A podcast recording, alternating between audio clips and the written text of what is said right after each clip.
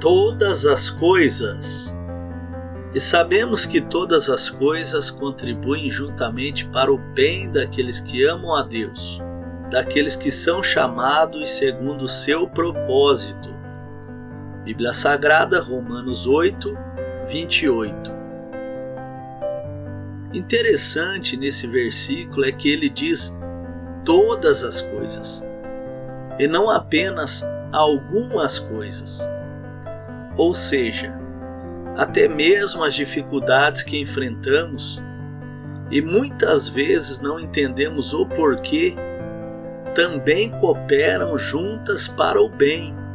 Por isso, devemos dar graças a Deus não só nas vitórias, mas também na adversidade. Não porque Deus se alegre com nossas lutas, mas porque é assim que o nosso caráter é refinado, semelhante ao ouro que é colocado no fogo para retirar suas impurezas.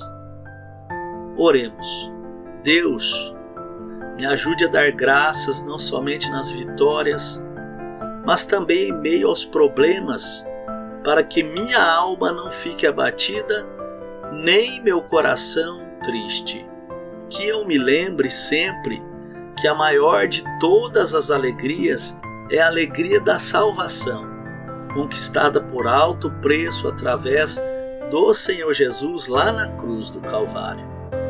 Que eu possa ver nas tribulações do dia a dia, aonde o Senhor quer que eu seja aperfeiçoado. Em nome de Jesus eu te peço, hoje e sempre. Amém e graças a Deus. Que Deus te abençoe Fica na paz do Senhor Jesus.